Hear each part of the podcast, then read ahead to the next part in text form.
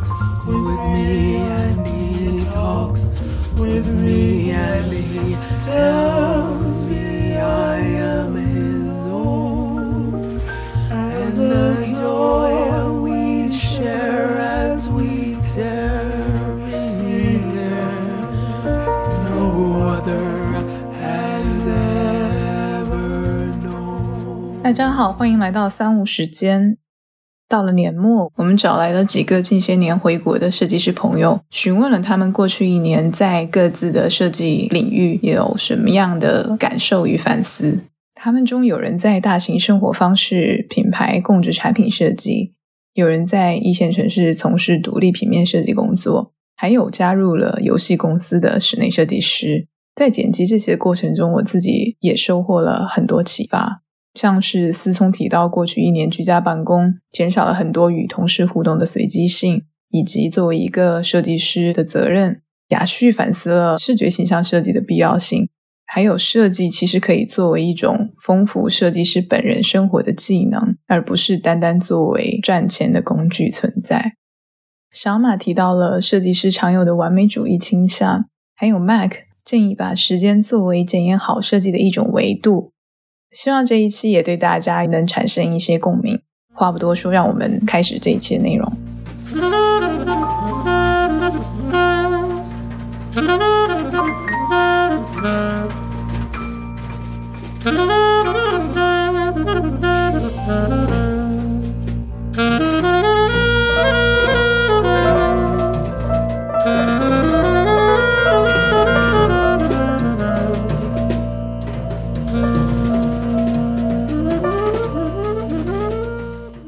现在的设计师更多是帮助甲方爸爸或者说是客户来做一些他们想要的东西，我们只是一个 quote 的工具人。这几年最大的变化就是没有以前对设计那么有信心了，就感觉自己的重心可能不在设计上，可能要考虑一下是不是要转行啊，或者是用设计作为一个方法论或者是工具来做一些别的事情。可能是因为就是国内的工作环境让我觉得开始怀疑做的这个东西的意义是什么。但是以前肯定还是踏踏实实想要认真去做设计的一个好孩子。现在就是观念上变化了之后，觉得可能设计真正的用途并没有我想的那么理想。然后可能我们是在生产一些东西，是在创造，但是。我现在会想，那创造之后生成的这个东西，它真的能给别人带来多少便利，或者说它是不是一个消费主义的一个装饰，就是帮助消费主义的一个工具。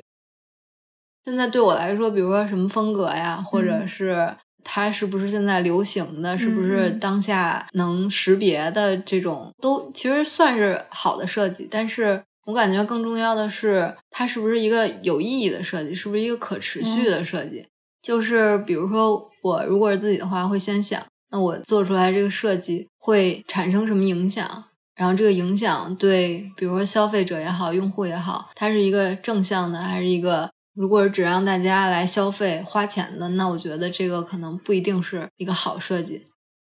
就是对社会层面的引导，可能是只是让大家更沉迷于消费主义，它有一个更好的包装，它有一个更好的一个体验。比如说这个 A P P 让你就是吸住了，那我觉得它也不一定是一个好的设计。我觉得如果我为一个客户做设计，然后这个客户的理念它不是一个对这个地球友好，或者是对社会有正向导向的话，可能为了钱我肯定会接。但是我做着，我肯定内心会受到一些 良心上的谴责。我理想的工作生活的关系可能是上两天班儿。我觉得生活里的话，可以把这设计当成我给我自己做设计，是在生活的语境里面。比如说，我最近突然想自己做家具，因为正好搬完家了，然后想要自己给自己设计点家具，可能也不是那种直接从脑海蹦出来的，肯定也是看很多参考。这也是从工作带出来的职业病，就是你先会找很多参考，然后开始调研啊这那。但是我觉得，就是换一个，虽然也是设计，但是是从平面变成了工业设计，给你自己的生活就是能带来一些实质上的比如说你添了一个物件这样的不同。我觉得这个是生活和工作融合的稍微好的一个点。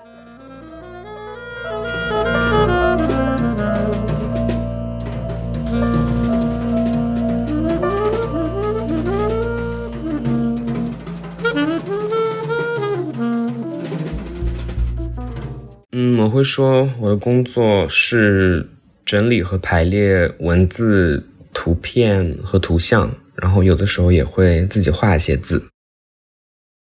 从现在往回拨三百六十五天的话，应该是经历了最多不同种类的工作模式吧。从刚回国在隔离期间就是无所事事做跨时区的 freelance，到我做了一个多月就辞职的工作。再到 freelance，然后慢慢的累积客户，almost coming full circle。现在我又有点想要回到一个团队里工作了。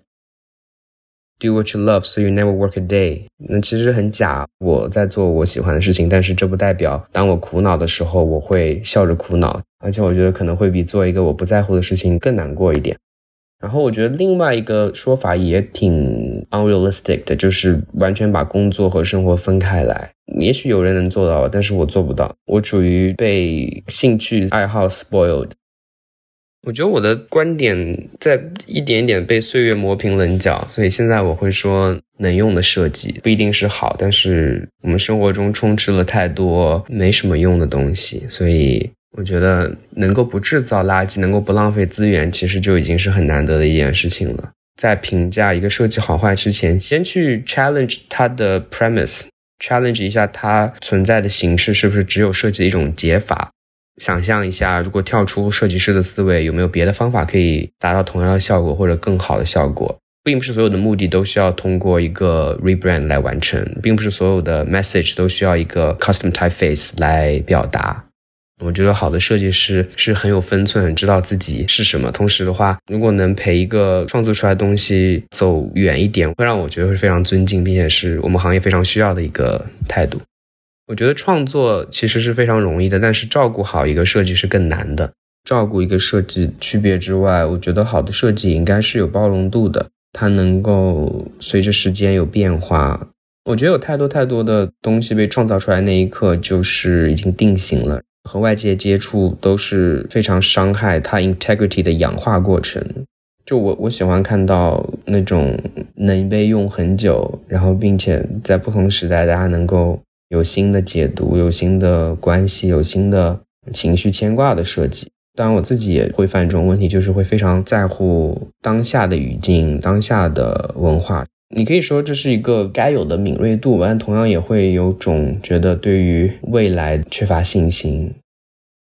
如果不考虑实际因素，你有能力立刻改变工作中任何一点，可能想给自己变出几个同事吧，就最好不要是自己的克隆，这样会有点无聊，有点 narcissistic。就是能够每天有固定的一段时间，能够互相讨论。Anything that reminds me of studio days back in college，都是我急切需要的。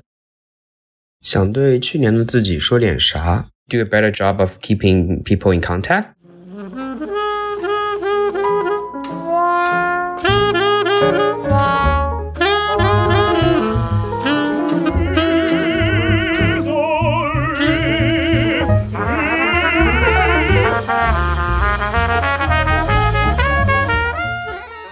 装逼一点来说，我会说用视觉去表达和创造意义的人；不装逼点的说，我是个做图的。最大的变化就是慢慢习惯了高强度的创造性输出吧。之前灵感来了再进行创作，但现在是无论如何都要进行强制性输出，所以自己会在短时间内去学习，并且进行联想，然后创造。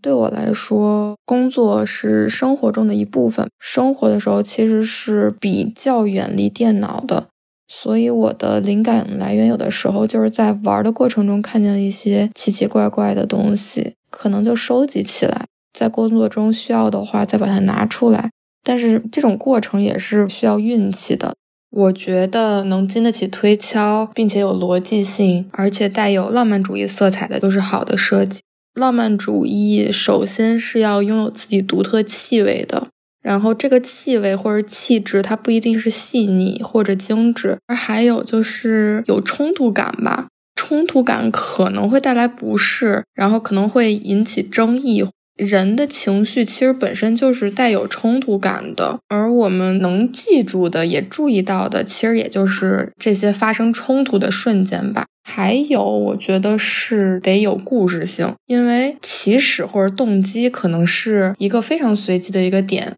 但是通过这个设计师的经历、经验还有审美，会让这个点呢变成一条线。这个线，我觉得就是一条能够连接设计师和观众的这个线。我并没有什么想去改变的。工作中有一些做不出来的时候，或者说有一些并不是那么理想的时候，但是这样才知道你完成一个项目其实是很难得的一个事情。想对去年的自己说，做不出来的时候就放过自己吧，出去玩，开开心心，多见见朋友。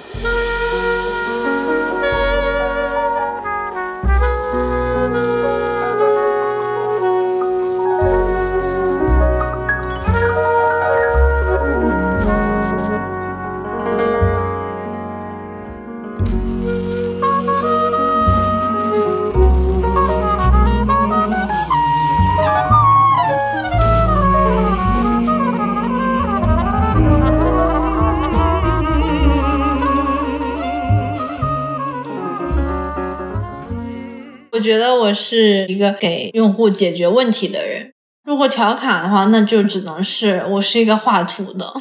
我最大的变化就是从这个传统的室内设计行业，然后跳到虚拟空间里面的设计，也就是游戏行业，然后负责他们虚拟空间的室内设计。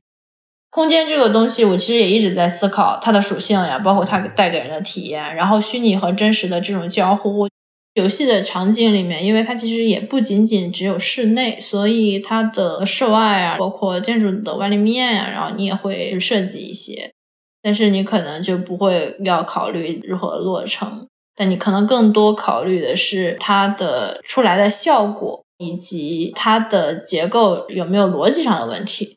我觉得它是一个平面向的一个东西，这个玩家在里面的这些路线呢，是他的体验的一部分。整个场景的效果是要抓他的眼球的，因为我们人置身在真实空间里面的那种感觉和你在虚拟空间里面的感觉还是不一样的。你在真实的空间里面的时候，不仅仅是通过看的，然后你可以触摸，然后你可以旋转整个视角，然后让你自己包裹在这个空间里面啊，然后选择你要看的地方。但是游戏世界里面的不是，最起码我现在做的游戏不是，它可能视角是已经确定的，然后你的路线呢，你自己能控制的东西并没有那么多。它没有办法做到，你在一个空间里，你怎样走，你的眼睛走到哪里，就是哪里就是你的视角，哪里就是你的镜头。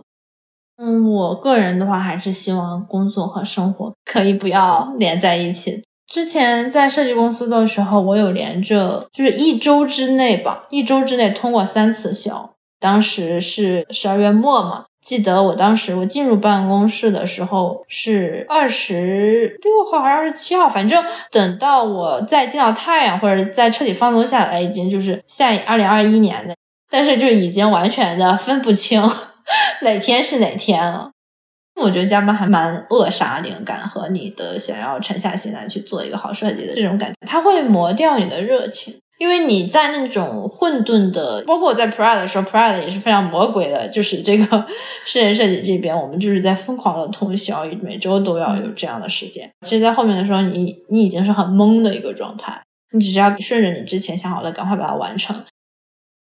什么是好的室内设计呢？这个问题确实是特别宽泛的，但是我自己想要讲的维度，可能就是从觉得能带给人很好的体验。他所在这个空间中发生的事情，他的情感是什么样子的？然后他所感受到的是什么样子的？他有没有低直觉上的这种舒适啊？我选用一个词，就是很 inviting，就是愿意让我进到这里面来的。然后当我进到这里面来了之后呢，就是我进入空间，并且在这个空间里做的这件事情是不是 match？呃，第三个就是想要有一些新奇的、想要探索的感觉。希望这个空间可以引导我走向一些他想引导我走的地方，或者是说引导我持续的去探索。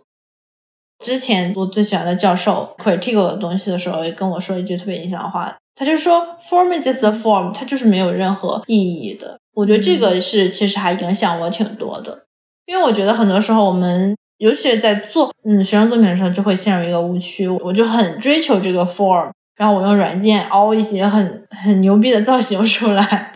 这种。因为我个人是比较反装饰的嘛，我对装饰没有很狂热，就是那个 sense 也不是很重。我可能还是想要那种纯粹的空间的感觉，所以这个东西其实还蛮偏建筑的。包括我愿意用很多功能上的东西去来解决一些问题。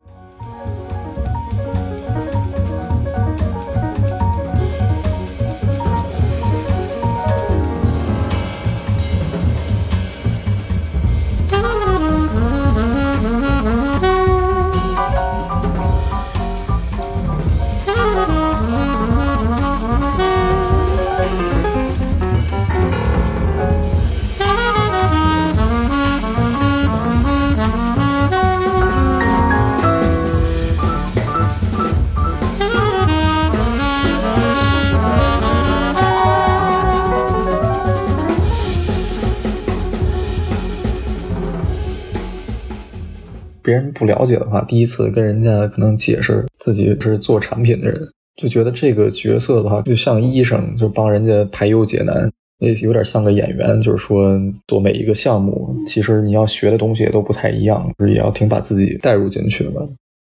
是因为去年一年的话都在家工作，实际上这个本身就工作环境变化，其实影响挺大的。家里边的话，你可能就只是跟你直接负责的同事有交集。但是其实，在公司随便聊聊都有很多启发的。但是这些东西的话，就是比较少的。物理距离没有的时候，随机性有时候也都没有。毕竟疫情的时候，大家在家工作吧。实际上，这个上班和下班，就工作和生活，有时候绕的就挺近的。呃，也加上你人生本来就处在这个阶段嘛，本来就觉得说自己要尽可能的发现自己到底能做到什么程度，很容易把自己全都投入进去。所以我觉得目前还是挺分不开的这两个关系。其实我觉得做设计或者是创意这一行业比较幸运的一点呢，就是你生活也是个灵感的来源。好的设计就是两个人的事情嘛，一直这么觉得，就是设计师和用户能互相理解，甚至对方都没有发现有什么问题，你已经把这个事情以很好的方式解决了，这样一个事情就是好的设计。那现在可能就更觉得，毕竟设计这行当，这就是一个从服务大规模生产的这样一个职业嘛，所以说现在越来越有这责任感的感觉，不光是设计师和用户，还有生产，它到底有没有这个需求，然后这个东西它到底它的使用周期到了的时候要怎么办？还有他选的材料，可能都要想得很清楚，而且不一定是真的要做出来的事情，就是要不要做这些事情，我觉得都是要考虑好的。去年感觉比较深的一点，不能轻易的让自己在 comfort zone 吧，想想一开始为什么要做这事儿，想想自己现在在的位置要去哪儿。